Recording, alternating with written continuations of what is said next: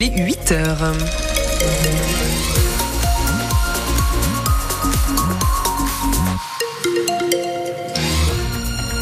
Des nuages aujourd'hui au programme, même quelques petites gouttes si vous êtes en montagne. Les températures atteignent 16 à 18 degrés. Dans 6 José à 8h10 avec Daniel Coursan, on se parle évidemment d'Oloron Sainte-Marie. On en parle déjà dans les infos de 8h avec vous Fleur Catala. On démarre justement avec la surveillance renforcée des contrôles redoublés contre les délinquants à Oloron-Sainte-Marie. Pour lutter contre la violence sur fond de trafic de drogue. Et pourtant, on parle là d'une commune moyenne du Béarn, pas d'une grosse agglomération. Mais les élus oloronnais et les autorités veulent agir contre l'insécurité. Une réunion s'est tenue la semaine dernière sur le sujet, quelques jours après les coups de feu qui ont fait un blessé au bar Saint-Honoré début février en plein jour. Rosemary habite le quartier où ça s'est passé. Elle a été très choquée. Autrefois, a été très calme, mais maintenant ça devient turbulent, disons. Manque de travail peut-être pour les jeunes, je ne sais pas. Non, c'est pas Chicago, non, pas encore. Mais euh, ça devient euh, inquiétant. J'espère que ça va continuer à tourner un peu plus ces gendarmes, qui sont un peu sévères, parce que c'est pas logique à 19-20 ans qu'ils tirent des coups de feu comme ça, quoi. C'est pas normal. Alors il y a d'autres habitants d'un autre côté qui tempèrent ce sentiment d'insécurité. Et Cédric Laprin, par exemple, il tient une librairie à côté de la cathédrale, en face du bar. Il n'est pas convaincu véritablement de l'utilité de ces patrouilles renforcées dans le quartier.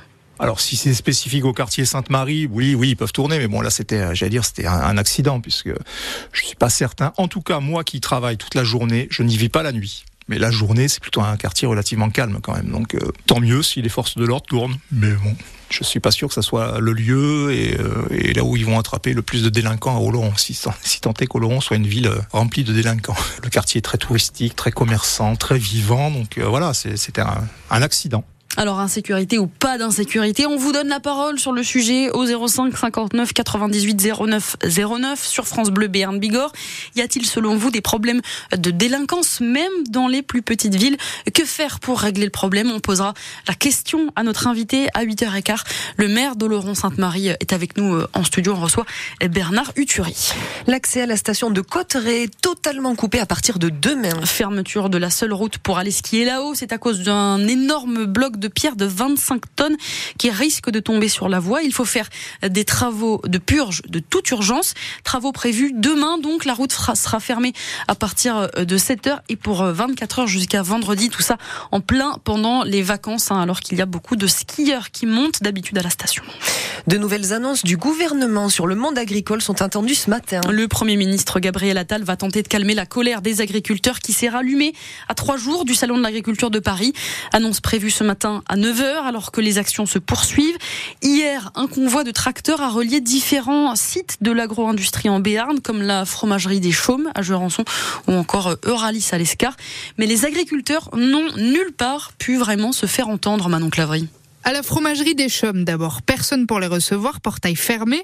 Ils ont donc déversé des pneus devant l'entrée. Sur le parking des Chaumes, Christophe Kong est venu discuter avec eux. Rien à voir avec le fromage. Lui, c'est le président de la coopérative Euralis.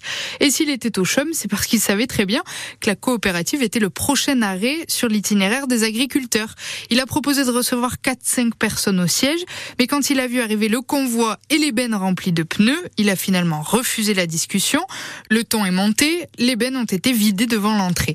Même chose ensuite au siège du Crédit Agricole à Sercastet. Tout barricadé, les agriculteurs ont donc déversé des pneus sur le parking. Et les passants, en revanche, qui ont vu défiler justement ce convoi de tracteurs, n'ont pas été insensibles aux revendications des agriculteurs. Marise, par exemple, habite à Gand. Elle est allée à la rencontre de ceux qui étaient mobilisés hier. Je suis très curieuse de savoir parce que quand même, euh, c'est un sujet qui remue l'opinion depuis un bon moment là. Et je vois que toutes les solutions n'ont pas été trouvées. Sinon, ils ne seraient pas là. Bon, je viens d'apprendre qu'ils se partagent euh, un tracteur à 50 agriculteurs à cause du prix, ce que j'ignorais totalement, parce que la vie est dure pour eux. C'est quand même euh, notre alimentation, le futur, toutes ces problématiques entre alimentation et pollution. Euh, oui, oui, ça devrait concerner tout le monde. Il faut écouter la base, elle n'est pas assez écoutée, tout le monde le dit. Et de nouvelles actions sont prévues aujourd'hui. Les agriculteurs de la coordination rurale se rendent ce matin devant le centre Jean Fégère de Total dans l'agglomération de Pau pour cette fois se faire entendre sur le prix du carburant pour les tracteurs.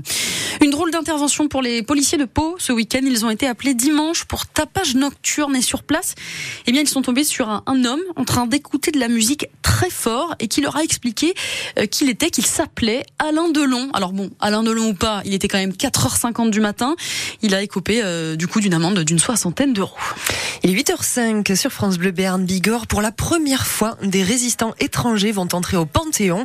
Et la cérémonie, c'est ce soir. Misak Emeline Manouchian, résistant communiste d'origine arménienne.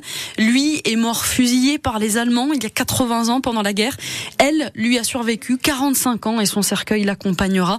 Le couple est panthéonisé ce soir à partir de 18h30. La cérémonie devant le monument parisien doit durer une heure et demie, Simon Le Baron. D'abord, les cercueils de Missak et seront portés rue Soufflot par des étrangers qui eux aussi ont choisi de se battre pour la France, des soldats de la Légion étrangère. Sur le parcours, trois temps artistiques, explique l'Élysée, trois temps forts de la vie des Manouchians. Le génocide arménien qui les fit orphelins, le choix de la France et du communisme et la résistance. Ils entreront ensuite dans le Panthéon, suivis grâce à une mise en scène présentée comme innovante par leurs compagnons juifs, polonais, hongrois, italiens, espagnols, dont les noms seront gravés sur une plaque. Patrick Bruel, qui a rendu hommage en chanson à Manouchian en 2022, lira la lettre écrite par Missa Caméliné juste avant sa mort. Arthur Teboul du groupe Feu Chatterton interprétera l'affiche rouge, le poème d'Aragon inspiré de cette lettre et mis en musique par Léo Ferré. Ils étaient 23 quand les fusils. Emmanuel Macron prononcera son discours, puis Missak et Méliné rejoindront le caveau numéro 13 en face de Joséphine Baker, qui elle non plus n'était pas née française. 23 étrangers et nos frères pourtant. Et la cérémonie qui sera à suivre dès 18h15 sur le site de France Bleu, francebleu.fr. Un rassemblement à Pau aujourd'hui pour Alexei Navalny, l'opposant russe à Vladimir Poutine, qui est mort en prison vendredi dernier dans des circonstances floues. Depuis, le régime au pouvoir en Russie est pointé du doigt comme responsable. Rendez-vous est donné devant la préfecture de Pau à 18h. Et puis ce matin, on vous parle de tableau de maître en danger dans les Hautes-Pyrénées. Oui, c'est une histoire un petit peu rocambolesque. En fait, c'est un artiste russe installé à Maubourguet, au nord du département. Il est un fervent soutien de Julian Assange, le lanceur d'alerte en prison depuis des années pour avoir fait fuiter des documents de l'armée américaine. Eh bien, cet artiste, il menace de détruire des tableaux de Picasso, de Rembrandt, encore de Warhol qu'il détient si Julian Assange meurt en prison. On vous raconte tout ça dans le prochain journal à 8h30.